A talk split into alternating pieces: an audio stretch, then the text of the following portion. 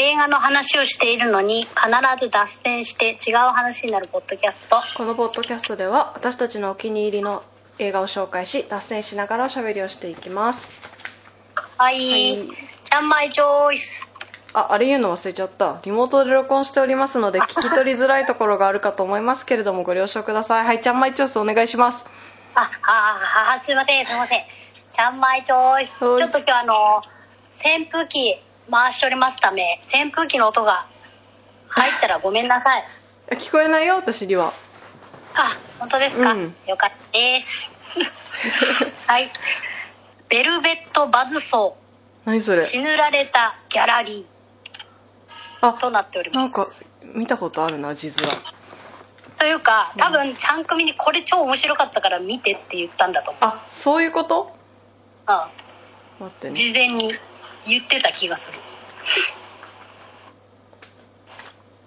はいはい。でもねこれ面白いんであのみんなも見てみて。あーわかった。はいはいはい。変な名前って感じですけど、うん。はい。で解説はじゃあえっと映画 .com さんを読みます、はい。これネットフリックスで配信しかしてないみたいだね、うん。日本だと、劇場ではやってないんだ。はい日本だとっていうかこれ全部そうなのかもね。ネットフリックス製スリラーということでスリラーです。うんうん。ので怖いの苦手な人はまあちょっとホラー的な続々感もありの,、うん。あの怖いスリラーってそのサスペンス的な要素もありのうん。です、ぽいねなんか。そう。だから私らはすごい大好物って感じですね、で時間も112分と短めなので、うん。えー、と見てみてくださいそういうの好きな人。なんか騙されたと思って、うんうん。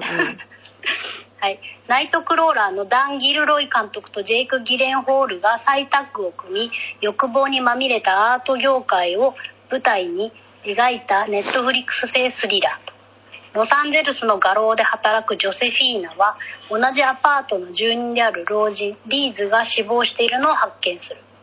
リーズの部屋には、まあ、まずはね人が死んでるのを一般人が発見しちゃうってところから始まるんですけど、うんうん。リーズの部屋には彼が生前に描いた大量の絵画が残されていた。不気味な魅力を持つその絵画が類まれな傑作であることに気づいたジョセフィーナは勤務先の画商ロドラと共に高値で売ろうとする。一方美術評論家の毛布は謎の多いリーズに興味を抱き調査を開始する。やがて彼らの周囲で不可解な事件が次々と起こりということですね、うんうんうん。なんかさ今ネットフリックスのあらすじ見てるんだけどさその、はいはい。ゆまあ、死んじゃったさ無名画家が残した絵画を利用して自己の利益を得ようとし目論む全ての人に悲劇的な結末が待っていたっていう。書き方ってことはさなんかざまあみたいな内容ってこと？まあざまあみたいな内容ですね。ざまあみたいな内容なんですけど、まあ、何を誰視点でのざまあかって話なんですけど、うん。まあその一般的に言うと、まあ、やっぱりこう道徳に反するようなことってしちゃいけないよねみたいな、うん。そういうざまあなんですけど、うんうん。そのロサンゼルスの画廊界で言ったら、うん。なんか気持ちわかるかもみたいな人いるかも。そのすごい少ないと思うけど。うん。まあでもロサンゼルスじゃなくても、うん。その画廊とかなんだろうなあとはこう才能を発掘するような場で働いてる人うんなんかいるじゃん、うん。音楽業界でもさ、うん。あとは書籍とかでもさその無名からうん。売り出したいみたいな、うん。そういう仕事してる人から見たらざまあって思えないかもしれないね。そのリアルに自分が今そういう目に直面してるかもわかんない。なるほどね。自分だったらどうする？みたいな話、でまああのスストーリーも面白いしそのザマーのされ方。なんていうの？あのいやバチの当たり方が、うん。かなりかなりあのえっ、とバラエティに富んでますんで、うん。このバチの当たり方を見るだけでもなんていうか地獄絵図見てるみたいな感覚で 面白いと思います。ありとあらゆるバチの当たり方をするってこと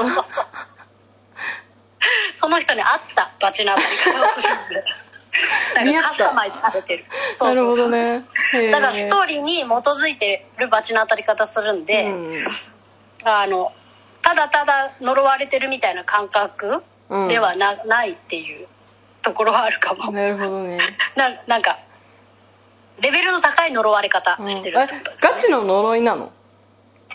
いやそれはもう見て見てくださいよあそう運命からの楽しみというであとちゃんまいがうん。もう大きく言いたいっていうかなんならその1個だけでもいいかって思うことがあるんですけど、うん、ジョン・マルコビッチのオーラがやばいという。おおもうやっぱねあのマルコビッチの穴とかうん。そういうさそのカルト的なこう作品が多いからうんそのもともとそういう視点で見ちゃうのかもわかんないんですけど一応その画家として出てくるんですよ。もうね完全なる画家ですね。もう見た見た目もなんか感じも。なんかピカソとかってこういう感じだったんじゃないかなみたいな。なんかこの人ずっとビジュアルこんな感じだよね。そうだよね。昔から変わんないよね。年取ってないいあたりもさなんていうかミステリアスな感じですごい画家に向いてるし。待って69歳。えー、じゃあさマルコビッチなんだって何歳の時なんだめっちゃ若かったのかな？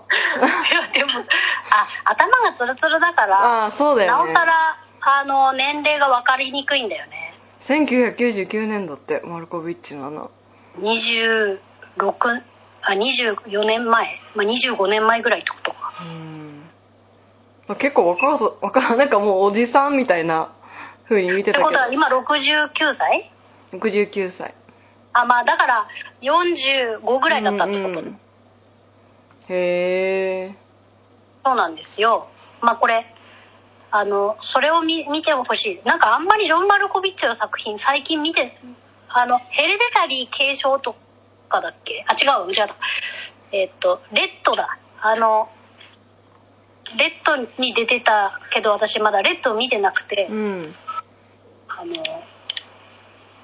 ジョン・マルコビッチは最近を見てなかったからっていうのもあるのかもしれないけど、うん。おっ久しぶりに見たけど超やっぱすげえなみたいそうなんだ。あでもなレッドはあのブルース・ウィリスのやつですね、うんうん。もう俳優業やらないっつってるからブルース・ウィリスの作品も見れないねって考えた。そうなんだね。あでも結構出てるんだね。ジョン・マルコビッチって。そうなん出てるのになんかあんまり見れて見せてなかったって。巡り合ってなかったね。あんま。うん。最近のね。うん。だからポンって出てきたこれに出てきてうん。うおーって思った。うーん。すごいって。オーラやばいうん。みたいないいね。感じでした、なんかさでまああと、うんあい主演のジェイク・ギレンホールもうん。やっぱいいですね、うんこの人本当演技派だよねって感じ。そうなんだ。素人の我々から見ても演技うましって感じですね。他何出てる？えーっと「ブロークバックマウンテン」ああそっかそうだね。代表作あと「はそうかナイトクローラー」とか「コベナント」とか何？うん。まあそんな感じですかね。うん。まあいっぱい出てるね、うん。この人本当あのジャンル問わず出てるしすごいよね。確かに。全然ジャンなル違うね。役もできるって感じで、うん。スパイダーマンも出てるしね、はいうん。はーい。です。あれ短いかな？もしかしたらめっちゃ短いかもしんない。なんかね。じゃあ一個話したいことあるあ何？だそのギャラリーの話だから、うん。その自分が見つけたこの才能みたいなギャラリーのその人たちのあの話なのね。うん。だからちゃん組が これさ思いがちじゃん結構。こうファンにななった時って。私があ見つけたみたいな。なんか子さん面するみたいな。私が見つけたら売れたみたいな。そう いうあの人とか物とかありますかっていう話。ええ結構さ思わない？なんか自分。なんだろうな私だったら。あああのね。うん。えっとねいやこれね多分ね何百万何百人何百人ぐらいかは思ってると思うんだけどあ いやそうだよね。今和山山さんっていうめちゃくちゃ爆売れしてるギャグ漫画家がいるんだよ、言ってたよね。あれ？あのかカラオケの人じゃないあそうカラオケ行こうって綾野剛が主あ主演ではないヤクザの役で、はいはい。あの高校生に歌を習うっていう今度映画化するね。その原作の漫画を描いてる人がいて、この人、えっと、コミティアっていうその、うん。なんか同人誌とかそのオリジナルそのその人がオリジナルで作った同人誌とか作品を売るイベントみたいなのでなんか噂になってたの。すごいすごい漫画描く人がいるみたいな。へー。毎回買えないのよ。もうすぐ売り切れちゃうから。もう朝一で並ばない限り買えなくて。でこの方も個人で通販とかされるんだけどそのでも秒でなくなって買えなくて。で私詩の存在は知ってたけどずっと読めなくって。で多分編集者の方に見つ見つけられて、まあ、単行本出て爆売れしたっていう。あの時変えてればもっと古参面できたのになって思ってる。絶対この人の漫画面白いって思ってるけど買えなくて。そう実際変えてないからね。そう実際変えてないからあの古参面できないんだけどあの時変えてたら思ってたってその直あじえっとなんていうの？目つけてたみたいなね、まあそうだってねなんか妙な流行り方っていうか なんて言うんだろうな。